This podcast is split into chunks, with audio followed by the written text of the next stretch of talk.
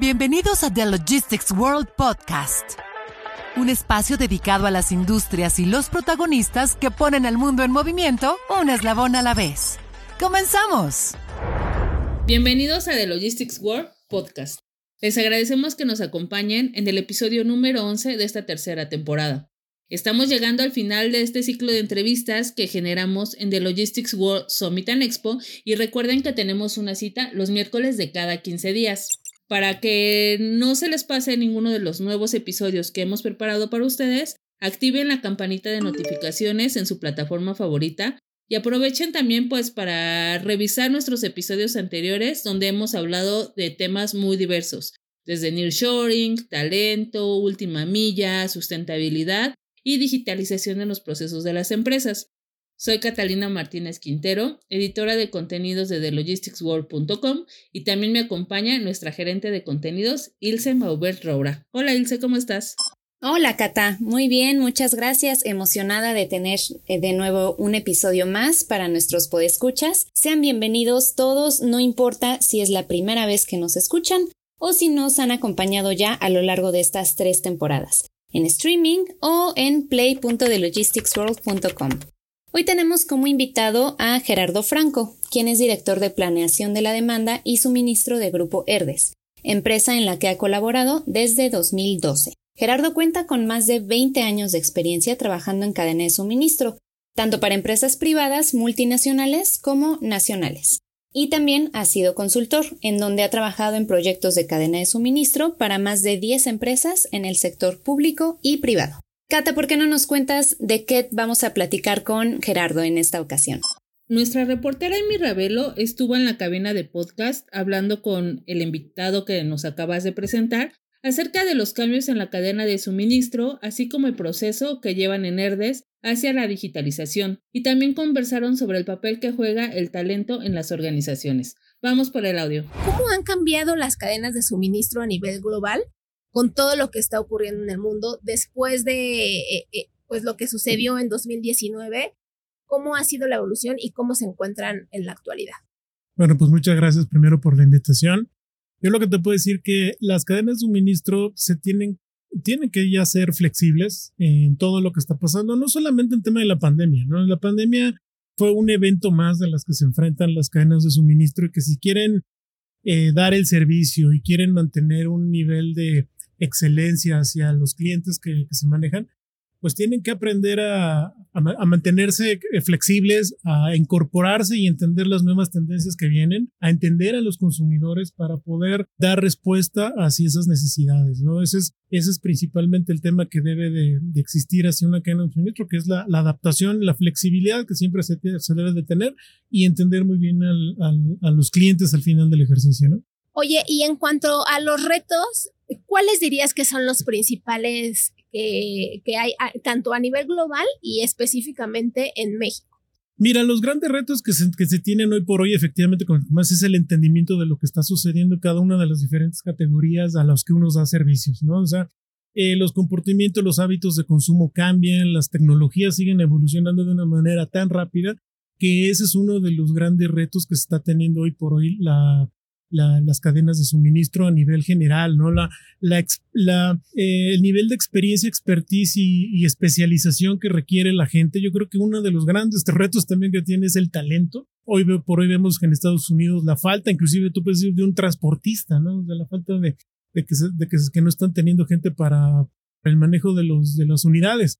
Pues es simplemente también un tema de de entender que hasta esos sectores han tenido que especializarse y necesitar gente que, que lo pueda hacer bien y de una manera correcta, ¿no? A nivel eh, global. Y a nivel eh, eh, nacional, pues lo que yo te puedo compartir, que, estamos viviendo hoy por hoy en, México, es llegar prácticamente a la inmediatez, ¿no? Creo que también es un tema internacional, se, se, se requiere tener el producto ya, lo más rápido posible, lo más temprano posible, lo más eficiente posible y al menor costo, ¿no? Eso, también es un gran reto de hacer todo esto al menor costo. Oye, ¿ustedes cómo han implementado la digitalización? Y bueno, eh, ¿cómo han implementado eh, eh, este tema en sus cadenas de suministro y han sido los, cuáles han sido los beneficios que ustedes han visto? ¿Cómo les ha ayudado estas implementaciones? Estamos en un proceso de, transformación digital en, la, empresa. Eh, nosotros lo que buscamos primero que nada, y lo comentaba en el, en foro que tuvimos hace rato, es eh, hacer madurar bien los procesos. Hacer que el proceso sea realmente el que necesitamos, porque podemos traer una tecnología que pudiera no ser la correcta, pudiera no ser la que necesitamos, ¿no? Yo les mencionaba ahí que eh, lo peor que nos puede pasar es hacer algo que no debemos hacer, ¿no? Hacer rápido algo que no deberíamos estar haciendo y lo que sí queremos buscar acá primero es madurar bien el proceso, entender bien lo que, lo que tenemos que hacer bien, eh, hacerlo eficientemente y de ahí entender qué tecnología nos va a hacer que lo hagamos más rápido, que lo hagamos con más eficiencia y que lo hagamos en el menor costo, ¿no? Vemos muchas eh, tecnologías, muchas empresas que nos ofrecen los servicios para hacer esta transformación digital, pero justo para que esto funcione bien, pues tenemos que tener una base muy sólida hablando de, procesos, hablando, reitero, también con el tema de eh, talento, de tener a la gente que pueda hacer ese manejo de información, saber qué hacer con la, con la información y tomar decisiones, ¿no? Eh, creo que desde mi punto de vista hay veces que o se tiene la expectativa que las herramientas mismas, cuando se habla de inteligencia artificial, empiece a tomar decisiones, cosa que yo particularmente creo que no se debe de deshumanizar la toma de decisiones y que eso debe de mantenerse todavía aún en las personas. ¿no? Sin embargo, el análisis de datos, ¿no? Justo ahora que tú hablas de la toma de decisión y de las inteligencias artificiales, eh, el análisis de datos sí favorece o sí contribuye a la planeación de la demanda, ¿no? Entonces, ¿cómo lo han manejado ustedes? Pues sí, fíjate que al, final del ejercicio estamos hablando de un mundo de información, estamos hablando de millones de, datos en los que sí, efectivamente, lo que buscamos es que una tecnología nos ayude a hacer ese análisis mucho más rápido, ¿no? Que el tiempo que antes se tardaba en la construcción de un archivo, en la generación de un, un documento, en la definición de la estructura, el layout de lo que de lo que queremos leer y de lo que queremos analizar sea mucho más rápido, ¿no? El tiempo de antes del uso del Excel, no tenemos que armar nosotros nuestros propios reportes y nos tardábamos tiempo. Tardabas de las ocho horas laborales, te tardabas seis en armar el reporte y dos en analizar y evidentemente ya el tiempo de, de hacer la toma de decisiones era mucho más tardado, ¿no? También, no sé, tú aclárame este asunto, porque bueno, hay otras industrias que a lo mejor pueden tener un acceso o su lectura, los datos que, puede recolectar le ayudan más para saber los hábitos de consumo. En ese sentido, ¿ustedes cómo lo manejan? Eh, pues sí, tal cual, ¿cómo, cómo, es eh, esta recolección de datos? ¿A través de qué medios lo hacen? ¿Cómo es que ustedes conocen más los hábitos de consumo? Sí, hay, hay empresas que nosotros, eh, que ofrecen los servicios, evidentemente, de información acerca de la de los comportamientos, de los hábitos que se tiene de consumo en las categorías en las que participamos. También existen lecturas que los mismos clientes nos comparten de cómo se están moviendo nuestros productos en el mercado. Hay lecturas de empresas eh, que son sabidas que venden eh, la información acerca de, del market share, de todo lo, de lo que se mueve. Evidentemente eso nos ha ayudado bastante para entender más los, los puntos de, de reabasto que necesitamos nosotros hacer para poder tener el producto necesario y suficiente eh, para poder cubrir esa demanda, ¿no? Hay que tomar ventaja de esa información, saberla leer también y poder con eso hacer una definición de nuestra demanda y de los inventarios que necesitamos tener y de lo que la cadena de suministro al final del ejercicio tiene que dar, ¿no? Como servicio, como inventario, como entrega, como eh, producto, volumen que nos estén solicitando. En cuestión de, eh, del talento humano que tú ya decías hace unos minutos, ¿qué crees que haga falta? Porque, bueno, hay, hacías mención también de Estados Unidos que faltan incluso hasta transportistas, ¿no? En ese sentido, en México, ¿cómo ves el, panorama? Porque también se dice que hay un retraso de, de captación de talento humano porque las tecnologías están avanzando y a lo mejor la capacitación no es la misma, no va al mismo tiempo. Entonces, ¿tú qué, qué podrías comentarme al respecto? Mira, yo lo que te puedo comentar que desde, desde la posición en la que estoy en la empresa, lo que sí puedo notar es una falta de mano de obra calificada.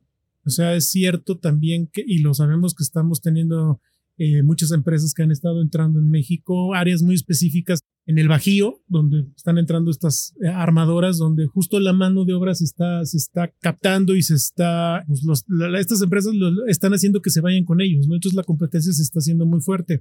Pero también donde yo puedo ver al final del ejercicio es que eh, hoy por hoy la digitalización de estas herramientas de inteligencia artificial y de machine learning, etcétera, han venido como que acelerar un poco el tema de que tú mismo tomes esa acción de capacitarte, ¿no? Eh, hoy por hoy nosotros como cabezas de un área lo que buscamos es tener estas, estas personas que tengan la capacidad, repito, de hacer el análisis, que tengan las habilidades, conocimientos de la cadena de suministro, que vengan a agregar valor, no que vengan a hacer un, un trabajo repetitivo, porque entonces ahora sí, ah, utilicemos los bots, utilicemos las herramientas que nos ayuden a hacer eso. Entonces, lo que está forzando, creo yo, aquí es que las personas que están estudiando una maestría, una licenciatura, un doctorado, etcétera, estén mucho más enfocados a entender estas tecnologías que, están, eh, que se están generando, pero también a cómo agregar valor día a día donde voy a ir, entendiendo que existen estas, estas, estas tecnologías, ¿no? Y poderlos aprovechar. Entonces, yo creo que aquí el talento de lo que necesitamos eh, nosotros como líderes de un área es esta capacidad analítica de la información, de la toma de decisiones, saber lo que tienen que hacer con la información. Parece mentira, pero hay veces que eh, me ha tocado ver que se tiene la información, se tiene todo y, cuesta trabajo tomar una decisión, ¿no? Justo porque o, se espera que la misma tecnología lo haga, que nos dé esa, esa decisión ya tomada, o porque efectivamente nos faltó capacitación o una iniciativa propia de, capacitarnos como personas. ¿no? Yo siempre le digo a mi gente, no dejes en manos de nadie tu futuro. Y eso incluye que la empresa donde estamos sí tiene eh, programas de capacitación, tiene programas de actualización y tiene eh, este fomento a la, a la, capacitación, principalmente depende de uno. Al final, nosotros estamos o debemos estar comprometidos a poder agregar valor día a día y en eso implica la iniciativa que podemos tener nosotros como mexicanos y como responsables ante dar un servicio o un, un producto en, a pues, nuestros compatriotas, ¿no? Todo esto que, que, está sucediendo con, bueno, en el mundo, con la oportunidad que viene para México con el nearshoring, ¿no? Este, ¿qué prevés, cómo prevés que viene este 2024 para ustedes? Pues mira, para nosotros en Grupo Verdes nos eh, estamos preparando muy fuerte con muchos temas de sustentabilidad. Estamos trabajando eh, principalmente en, esos temas. Estamos muy enfocados en dar el servicio a nuestros clientes y mantener nuestro eh, prestigio de, estar, eh, estamos en el 99% de, las casas y en los hogares, ¿no? Tenemos más de 100 años estando presentes en, las casas mexicanas. Entonces, bajo esa responsabilidad dentro de la cadena de suministro y entre toda la compañía, estamos muy comprometidos en justo poder llegar con el mejor servicio, con el mejor producto, cuidando nuestro entorno, ¿no? Eh, eso es en lo que estamos trabajando. Vemos no solamente hacia 2024, ¿no? Inclusive nosotros eh, nos vemos un poco más allá. Tenemos todo un plan que nos enfoca y queremos y tenemos muy firme de seguir creciendo como compañía, contribuyendo a los hogares mexicanos, ayudando al, al desarrollo inclusive del talento mexicano que nos que, que le permita crecer al, al, país, ¿no? Que le permita, te repito, siguiendo agregando valor. Estamos por llegar al final de este episodio, pero como ya es costumbre en esta temporada, antes de cerrar quisimos hacer la dinámica de asociación rápida de palabras con él. Escuchemos cuál fue la primera palabra o palabras que se le vinieron a la mente a Gerardo después de mencionarle algunos conceptos clave de la industria. Logística. Eficiencia. Cadena de suministro. Servicio confiable a costo competitivo. Segundo semestre del 2023. Retador, principalmente retador. Talento humano. Área de oportunidad en todo México. Tecnología. Indispensable. Expectativas 2024. Crecimiento, desarrollo y evolución. Me encantó que para cerrar esta dinámica de asociación de palabras, Gerardo dijera tres palabras que a mi parecer describen a la perfección a la supply chain de Grupo Herdes. Crecimiento, desarrollo y evolución. Esta compañía tiene al centro de sus inversiones a la transformación digital, de cara a los clientes, a sus sistemas y a su negocio. y por ello han invertido en tecnologías como la inteligencia artificial para mejorar la cadena de suministro, identificar las necesidades de los clientes y predecir la demanda diaria de sus más de 25 marcas, además de reducir el desperdicio. Incluso, Grupo Verdes es la primera CPG que tiene una alianza con Google en México y está categorizada como la primera empresa de consumo con alto nivel de inteligencia artificial en Latinoamérica. Pero no ha sido fácil llegar a este nivel de evolución. Para ello se necesita que haya una alineación end-to-end en toda la organización y también tener claro qué es lo que se quiere mejorar al implementar esa tecnología para que no se pierda la estrategia en un mar de datos o que nunca se concreten las decisiones por un parálisis de ese análisis. ¿O tú qué opinas, Cata? Algo que ya hemos comentado en episodios anteriores es que todos los procesos de digitalización son diferentes para cada empresa, que algunas empezaron por un lado porque sus necesidades lo indicaban, pero que no, bueno, esto no es algo que aplique necesariamente para todas. Y también es cierto que antes de digitalizar, el primer camino es tener claros los procesos durante toda la cadena de suministro y en esa medida determinar en dónde es viable usar la tecnología a favor del colaborador.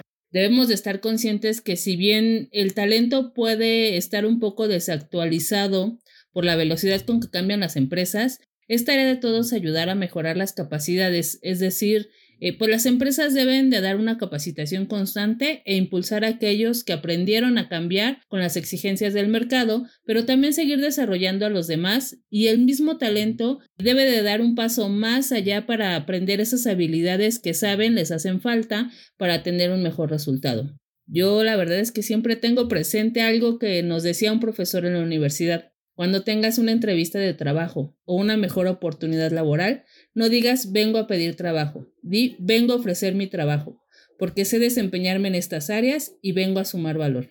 Hemos llegado al final de este episodio. Ayúdenos a crecer nuestra comunidad compartiendo este capítulo. Gracias por darle play. Hasta pronto. Esto fue The Logistics World Podcast un espacio dedicado a las industrias y los protagonistas que ponen al mundo en movimiento un eslabón a la vez. Escúchanos la próxima semana y sigue la conversación sobre cadena de suministro y logística en nuestras redes y plataforma web. Conéctate e inspírate.